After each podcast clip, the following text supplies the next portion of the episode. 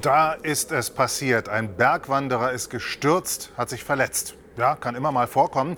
Vor allem aber dann, wenn man einen gefährlichen Begleiter hat und das womöglich nicht mal weiß. Leichtsinn heißt dieser Begleiter. Ein riesiges Problem für die Wanderer wie für die Bergwacht.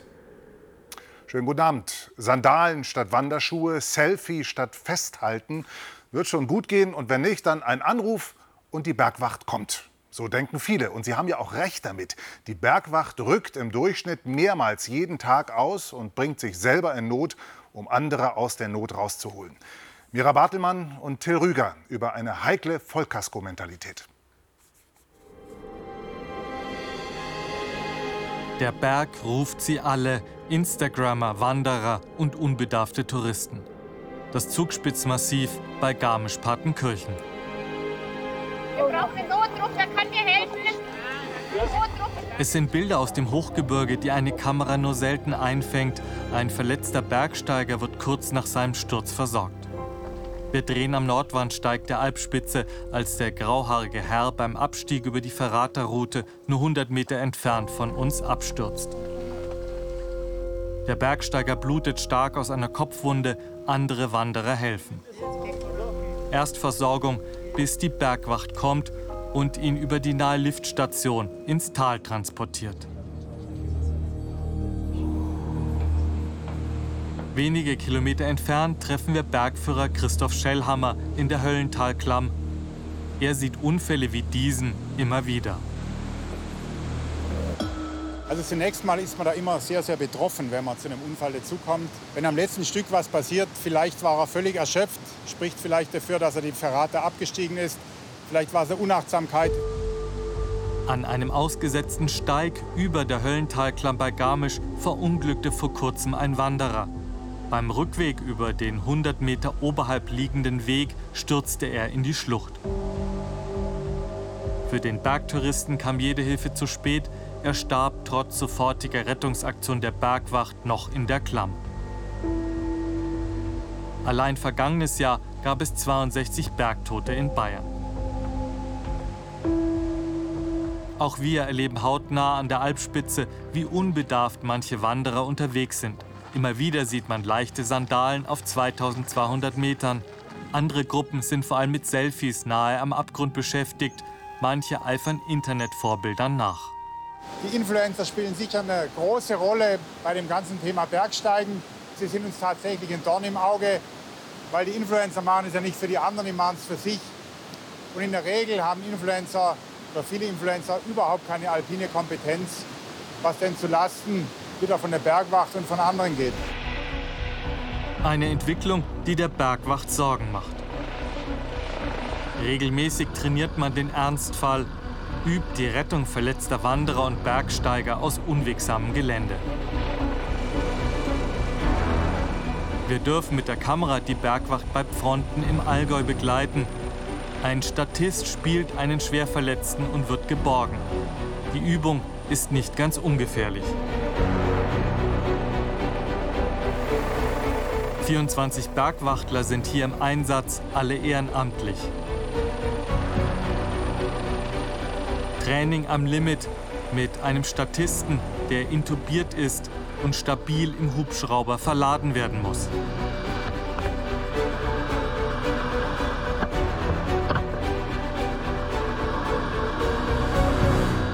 Regelmäßig gibt es neue Herausforderungen, die geübt werden. Man muss versuchen, das Szenario so einsatzreal äh, zu gestalten, wie es denn möglich ist, ohne eben ein zu großes Risiko einzugehen. Das ist immer so der, die Gratwanderung. Laut Bergunfallstatistik stiegen die Einsätze der Bergwacht in den vergangenen Jahren kontinuierlich an, auf über 3800 im Jahr 2021. Vor allem wegen des heimischen Urlauberansturms in den Corona-Sommern 2020 und 2021.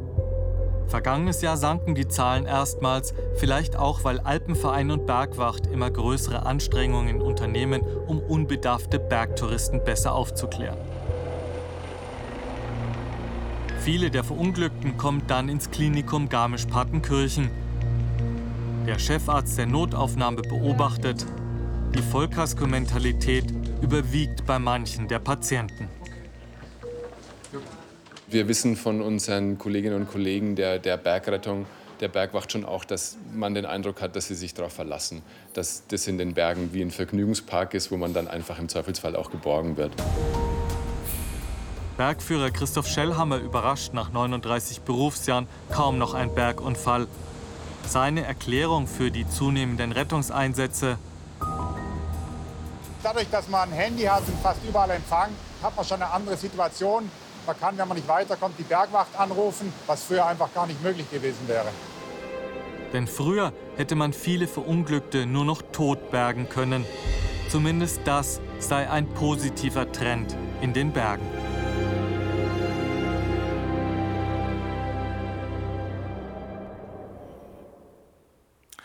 Was nehmen Unionspolitiker wohl mit in die Sommerferien diesmal? Auf jeden Fall ein Rätsel. Wenn die Ampel so schwach ist, warum ist die Union dann nicht viel stärker? War heute auch Thema in Andex beim Treffen der CSU-Bundestagsabgeordneten mit den beiden Parteichefs Söder und Merz. Gleich dazu ein Interview mit Friedrich Merz. Vorher noch ein Blick auf die vielen K-Fragen der Union, nämlich nicht nur Kanzlerkandidatur, sondern auch Kurs, Konservatismus, Kampagnenfähigkeit. Melanie Marx. Wenn die CSU einlädt, dann gerne dahin, wo Bayern besonders schön ist. Das Kloster Andex, der ideale Ort für einen demonstrativen Schulterschluss. Wir müssen uns neu aufstellen, wir müssen Themen besetzen. Die Menschen sind generell verunsichert. Das Schlimme ist jetzt Folgendes. Profitieren tut von der Unsicherheit in der Regel die Extreme. Der Großteil der Bevölkerung ist mit der Politik der Ampelregierung unzufrieden. Aber in Umfragen profitiert die Union davon weniger, als sie könnte, bleibt unter 30 Prozent. CDU und CSU suchen ihren Kurs zwischen Ampel und AfD. Das ist für mich die linke Ecke. Darum geht es heute, wie auch schon in den vergangenen Wochen. CSU-Zentrale Ende Juni. Die Spitzen von CDU und CSU treffen sich. Die Fragen? Lieber ein moderner oder ein konservativer Kurs? Mehr Abgrenzung zur AfD oder zu den Grünen? Das Treffen soll den Streit beenden. Wir haben heute dazu ein Sofortprogramm beschlossen, aber auch unser Angebot als Partei definiert, unseren Standort. Der Standort, das sind zehn Punkte für Deutschland. Darunter Kritik an der Ampel und konservative Themen, mit denen die Union auf die AfD zielt. Entlastung für die Mittelschicht, Sicherheit, ein härterer Kurs in der Migrationspolitik. Ist damit alles geklärt? Gut zwei Wochen später. Merz wechselt seinen Generalsekretär aus. Carsten Linnemann soll es richten. Ein Personal, kein Richtungswechsel, betont Merz. Linnemann aber steht für eine Richtung, konservativ, wirtschaftsnah und für einen Ton. Attacke. Ob das reicht? Für die CSU im Wahlkampf waren die parteiinternen Querelen in der Schwesterpartei bislang jedenfalls nicht gerade hilfreich.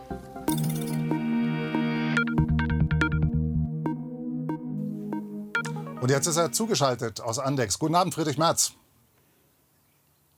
Grüße Sie auch. Guten Abend.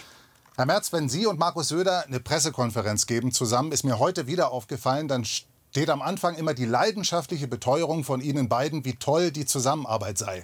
Warum ist dieses Binnenverhältnis der beiden Unionsparteien so wahnsinnig wichtig als Hauptbotschaft von Ihnen?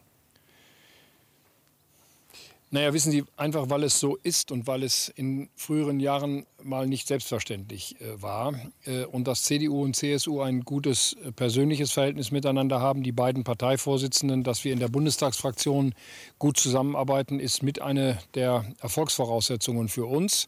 Das ist wichtig und deswegen sagen wir es auch. Kann man sagen, dass die Zusammenarbeit mit der CSU im Moment besser läuft als mit Ihren Parteifreunden Hendrik Wüst und Daniel Günther? Nein, es ist anders. Wir sind zwei selbstständige Parteien in einer gemeinsamen Bundestagsfraktion.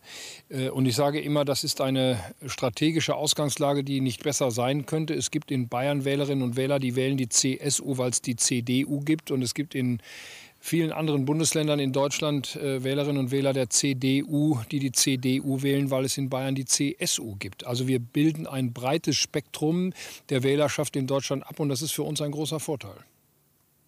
Jetzt schauen wir doch mal auf die Frage der Fragen, warum es nicht mehr Wähler sind, die jeweils CSU oder CDU wählen. Die Ampel steht schlecht da, Herr Merz. Darüber ist sicher in Andex heute auch gesprochen worden. Aber die Union nicht besser. Warum nicht? Also besser stehen wir nun schon da. Aber nicht besser als mal die so, knapp von 30 den Prozent, die Wahlergebnissen. Naja, also jetzt mal zunächst, lassen wir mal die Kirche im Dorf. Äh, von den Wahlergebnissen und den Umfrageergebnissen, die wir haben, können alle anderen in Deutschland zurzeit nur träumen insbesondere die Sozialdemokraten und die Grünen, die ja gerne mal Volkspartei sein wollten. Also von daher, ja, es stimmt, es kann noch besser werden, es wird auch noch besser, wir arbeiten daran und wir werden in der zweiten Hälfte der Wahlperiode jetzt sicherlich sehr viel mehr auch noch eigene Vorschläge unterbreiten. Wir werden nicht nur die Ampel kritisieren, das macht sie teilweise ja auch selbst besser, als wir es könnten. Wir machen jetzt eigene Vorschläge und dann werden wir auch noch besser werden in den Umfragen und in den Wahlergebnissen. Bevor ich Sie nach einigen Vorschlägen frage, warum haben Sie das bisher noch nicht gemacht? Warum ist noch gar nicht so klar, dass sogar dass Ihr neuer Generalsekretär sagt, die Leute müssen wissen, wofür die Union steht? Warum ist das immer noch nicht klar? Zunächst einmal mussten wir ja nun die Rolle in der Opposition einmal annehmen. Das ist nicht so ganz einfach und auch nicht so ganz selbstverständlich äh, gewesen. Das haben wir gemacht und das tun wir, glaube ich, auch ganz gut. Und jetzt kommt sozusagen die nächste Phase. Jetzt müssen wir Themen besetzen, wieder auch Agenda-Setting machen. Das haben wir bis jetzt nicht gut genug gemacht. Aber selbstverständlich ist es auch so, nach einem Regierungswechsel akzeptiert die Bevölkerung zunächst einmal richtigerweise auch, dass es eine neue Regierung gibt und äh, beschäftigt sich nicht schon wieder am nächsten Tag damit, wie man diese Regierung auswechselt. Das zeigt sich erst im Laufe der Wochen und Monate, vielleicht der Jahre der Tätigkeit einer solchen Regierung. Und wir sehen jetzt genau diese ja, Verzweiflung, teilweise auch die Enttäuschung Enttäuschung der Bevölkerung. Und jetzt müssen wir gute Antworten geben, was wir anders, was wir besser machen würden, wenn wir in die Regierung kämen. Und genau in der Phase sind wir jetzt. Sie haben Carsten Lindemann angesprochen, der hat ein paar richtig gute Vorschläge in den letzten Tagen schon gemacht. Sie werden sicherlich gleich Thorsten Frei ansprechen. Das sind äh, Vorschläge, die wir jetzt machen und damit werden wir auch weitermachen. Dann sagen Sie doch mal kurz und knackig, Herr Merz, die drei wichtigsten Punkte, mit denen die Union die nächsten Monate aufschlagen will. Als erstes ist das ganze Thema Sicherheit im Wandel ein Thema, und zwar im umfassenden Sinne des Begriffs Sicherheit. Und das ist nicht nur innere und äußere Sicherheit, das ist auch Sicherheit der Familiensicherheit, der Energieversorgung und, und, und. Dann werden wir über das Thema Wirtschaft sprechen müssen. Wie kann die deutsche Wirtschaft wieder stark genug werden, damit wir auch Wohlstand haben in diesem äh, Lande? Und das dritte Thema ist dann ganz sicher in dem Kontext auch der Klimawandel. Aber nur eine starke Wirtschaft kann Klimawandel. Wir wollen die Wirtschaft stärken, damit wir auch dieses Problem lösen können. Ihr Generalsekretär hat in den Tagesthemen neulich die Frage, wofür soll die Union stehen, beantwortet mit, etwa die erste Antwort, die er gegeben hat, einfach mal machen. Mit dieser Botschaft soll die Union verbunden werden. Das habe ich bei Ihnen jetzt nicht gehört.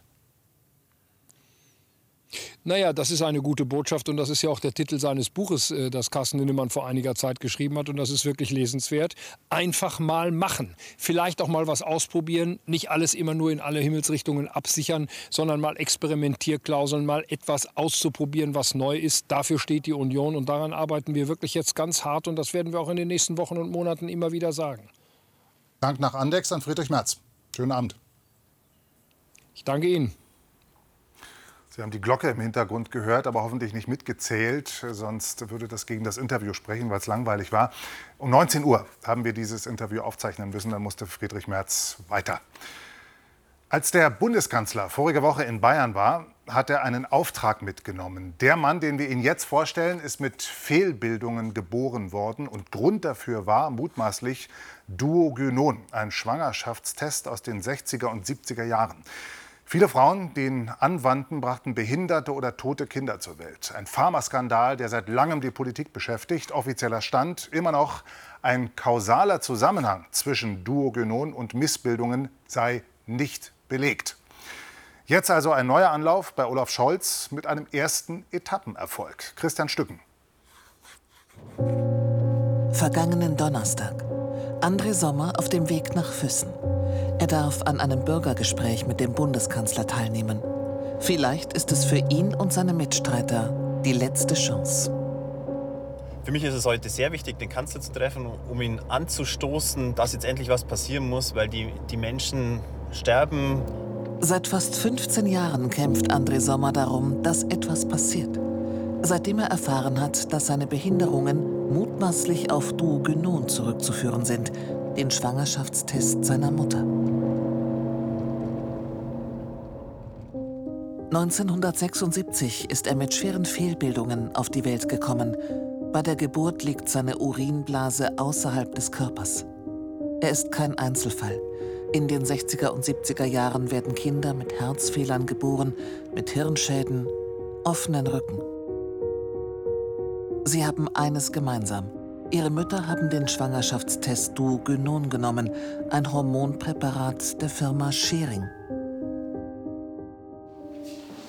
Auch Silvia Natterer erhält 1973 von ihrem Frauenarzt das Mittel Duogynon. Ihre Tochter kommt mit lebensbedrohlichen Fehlbildungen zur Welt. Erst eine Woche später, wie ich von, von der Klinik entlassen wurde, habe ich sie dann in so einem Brutkästchen gesehen mit Schläuchen überall und Pflaster überall.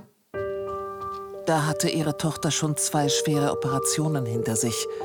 Erst Jahre später erfährt sie, dass Duogynon mutmaßlich die Ursache ist. Seitdem kämpfen wir eben für unsere schwer missgebildeten und schwer geschädigten Kinder, die niemals ein normales Leben führen werden können. Und, und je älter sie werden, desto, desto schwerer haben sie es. Die Firma Bayer, die Schering 2006 übernommen hat, weist alle Ansprüche von Geschädigten zurück, weil ein Beweis für den Zusammenhang zwischen dem Schwangerschaftstest und Fehlbildungen aussteht. Juristisch ist die Sache verjährt, die Betroffenen werden allein gelassen. Silvia Natterer wird jetzt 75 Jahre alt. Wer kümmert sich um ihre Tochter, wenn sie nicht mehr kann? Die Politik ist ihre letzte Hoffnung. Inzwischen ist André Sommer im Festspielhaus in Füssen angekommen. Er hofft, dass er dem Bundeskanzler eine Frage stellen kann. Er will ihn fragen, warum ihnen niemand hilft. Also in England gibt es wirklich prominente Politiker, die uns unterstützen, wie zum Beispiel Theresa May, die ehemalige Premierministerin. Und äh, auf sowas hoffen wir in Deutschland auch, dass endlich mal ein Druck kommt. Es gibt in Deutschland keine Hilfe von staatlicher Seite, keine kritische Aufarbeitung. Dabei trägt auch der Staat Verantwortung im Fall Du Gynon. Das Bundesgesundheitsamt hat den Schwangerschaftstest in den 70er Jahren nicht verboten, obwohl es damals konkrete Hinweise darauf gab, dass Duogynon für Fehlbildungen verantwortlich war. Unterlagen der Firma Schering belegen, ein Mitarbeiter des Bundesgesundheitsamtes hat sich und das Amt stattdessen als Advokaten der Firma Schering bezeichnet, der Mitarbeiter, so geht weiter aus den Unterlagen hervor, wollte verhindern, dass Duogynon vom Markt genommen wird. Jetzt hat das Gesundheitsministerium zwar eine Studie dazu veröffentlicht, für die Betroffenen und deren Unterstützer wie die Bundestagsabgeordnete Martina Stamm-Fiebig ist diese aber unzulänglich. Die Studie kommt zu dem Ergebnis, der Verdacht, dass das Amt ein Handlanger Scherings gewesen sei, konnte nicht bestätigt werden. Für mich ist es enttäuschend, weil das, was da in dieser Stellungnahme und dem Gutachten steht, ist für mich ganz eindeutig ein ja, Relativieren der damaligen äh, Entscheidungen. Und ich finde, so einfach darf man es sich nicht machen. Ja. Auch Stefan Pilsinger von der CSU hat sich sehr für eine kritische Aufarbeitung eingesetzt und ist ebenso ernüchtert. Wir haben die Hoffnung gehabt, dass es sich um eine wirkliche Aus Aufarbeitung handelt, um ein juristisches Gutachten. Und wir haben dann nur ein sehr banales historisches Gutachten bekommen, was sich eigentlich mit den wirklichen Problemen gar nicht so richtig befasst. Zurück nach Füssen. Noch wenige Minuten bis zum Beginn des Kanzlergesprächs. André Sommer ist aufgeregt. Ich gehe jetzt klein rein und hocke in der ersten Reihe und dann wird es schon klappen. Dann kommt Olaf Scholz und wartet auf die Fragen der Bürger. Immer wieder meldet sich André Sommer. Dann nehmen wir mal den Herrn hier mit dem blauen Shirt. Das ist der Moment, auf den er gehofft hat. Sehr geehrter Herr Bundeskanzler, mein Name ist André Sommer und ich habe eine Frage. Er berichtet, dass viele Betroffene nicht mehr wissen, wie es weitergeht. Es handelt sich um mehrere hundert Familien in Deutschland, sind nun um die 50 Jahre alt und sie versterben aufgrund ihrer Behinderung und der Folgeerkrankungen. Meine Frage wäre nun, warum hilft uns keiner, beziehungsweise wie kann ich es anstellen, dass es endlich ein Gespräch gibt mit Herrn Lauterbach und den Betroffenen? Wie wird Olaf Scholz darauf reagieren? Was ich Ihnen jetzt hier zusagen kann, Sie geben mir nachher die Sachen mit und ich sorge dafür, dass Sie ein Gespräch bekommen. André Sommer kann es kaum fassen. Das ist viel mehr, als er erwartet hätte. Es war richtig, richtig gut. Die, die Antwort hat mich ein bisschen überrascht, dass er jetzt doch äh, so drauf einging. Und ich, ich, hoffe, dass er sein Wort hält und dass dann ähm, er uns ein Gespräch vermittelt. Wort halten. Das ist das Mindeste, was der Bundeskanzler tun kann.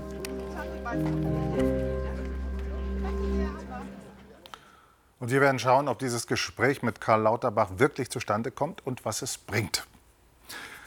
Und jetzt begleiten wir die Klasse einer Förderschule bei einer Grenzerfahrung, nämlich zu Fuß auf die Zugspitze. Es geht um Durchhaltevermögen, um Kraft und um das, wovon speziell einige dieser Schüler zu wenig haben, nämlich Selbstvertrauen. Schulausflug extrem.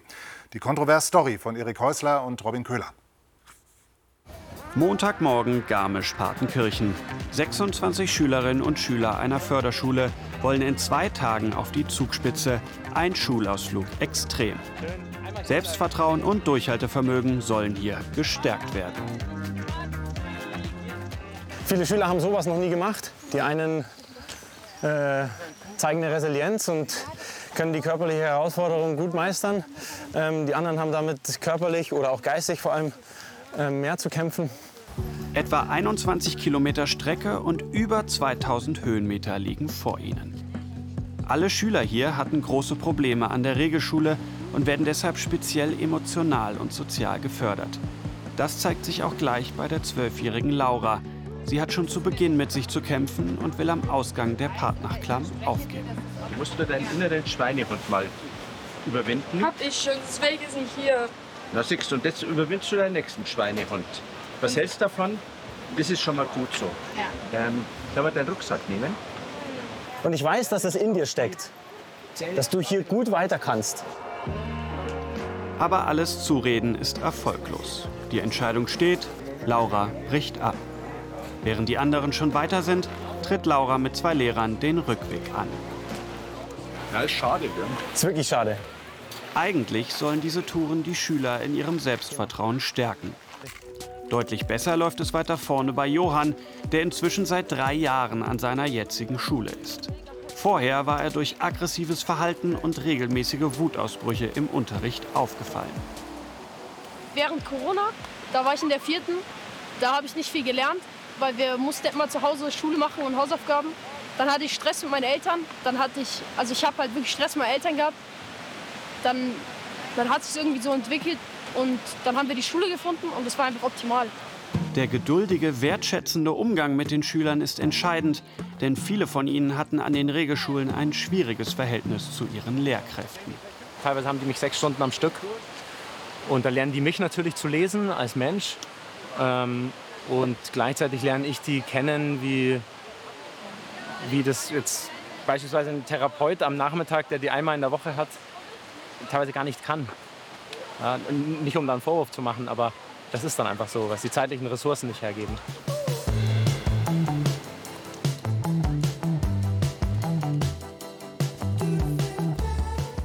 Nach gut sechs Stunden dann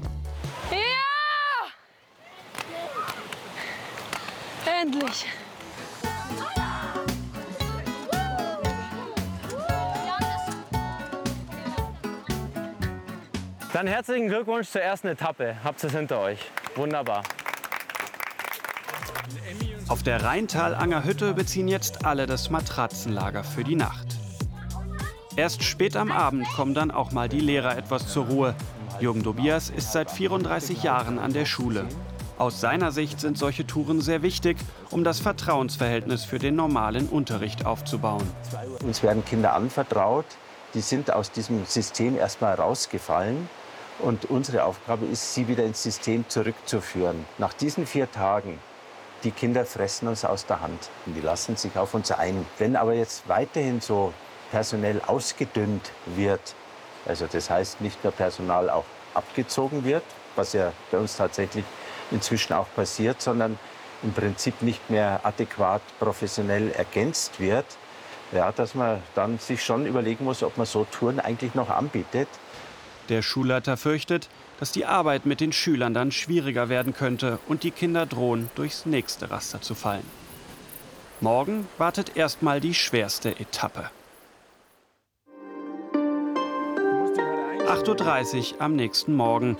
Eine erste Gruppe bricht bereits auf. Sie bereiten eine kleine Kletterübung vor. Das soll den Teamzusammenhalt stärken. Dann werden die wahrscheinlich. Sehr gut. Willst du mal schauen? Jetzt, komm. Eins, zwei. Los! Ich hast du, komm, komm, komm! Komm, zack. Jawohl. Und hoch. Yeah! Zack. Er ist ein sehr guter Mann, also er ist sehr, sehr nett.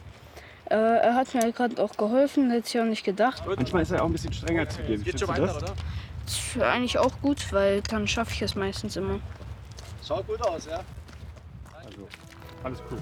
Gut eineinhalb Stunden später hat auch Armando den Aufstieg zur Übernachtungshütte geschafft. Er hat sich durchgebissen, jetzt bleibt er auf der Hütte. Eine etwas kleinere Gruppe macht sich da schon wieder auf den Weg. Gut drei Stunden dauert noch der Aufstieg auf den Gipfel. Mit dabei ist auch Johann. Geht einen möglichst langsamen, aber kontinuierlichen Schritt. Große Pausen legen wir jetzt nicht ein, weil die Zeit haben wir jetzt einfach gerade nicht.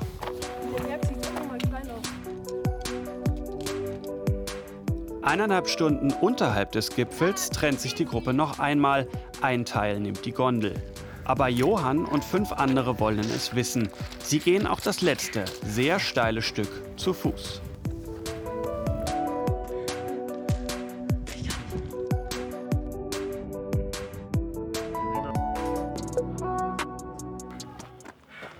Du hast es. Ja. Ich hab's. Ich hab's. Kann nicht mal mehr reden. Mega. Das ist so anstrengend. Richtig stark. Oh, Ja. Aber sonst ist cool. so gut. Ein stolzer Jannis, ein stolzer Herr Bibel. Ja, es war jetzt äh, wahnsinnig schön zu erleben, wie die Kids da sich noch hochgekämpft haben. Warum es wichtig ist, dass man an der Schule mit so einem Förderbedarf Dinge macht, die äh, die Kinder in ihrer Selbstwirksamkeit, in ihrem Selbstbewusstsein fördern, sollte eigentlich selbstredend sein. Sechs Schülerinnen und Schüler haben es zu Fuß auf die Zugspitze geschafft. Aber alle sind in den zwei Tagen über sich hinausgewachsen. Ein Erfolg, der auch zurück im Klassenzimmer noch wirken soll.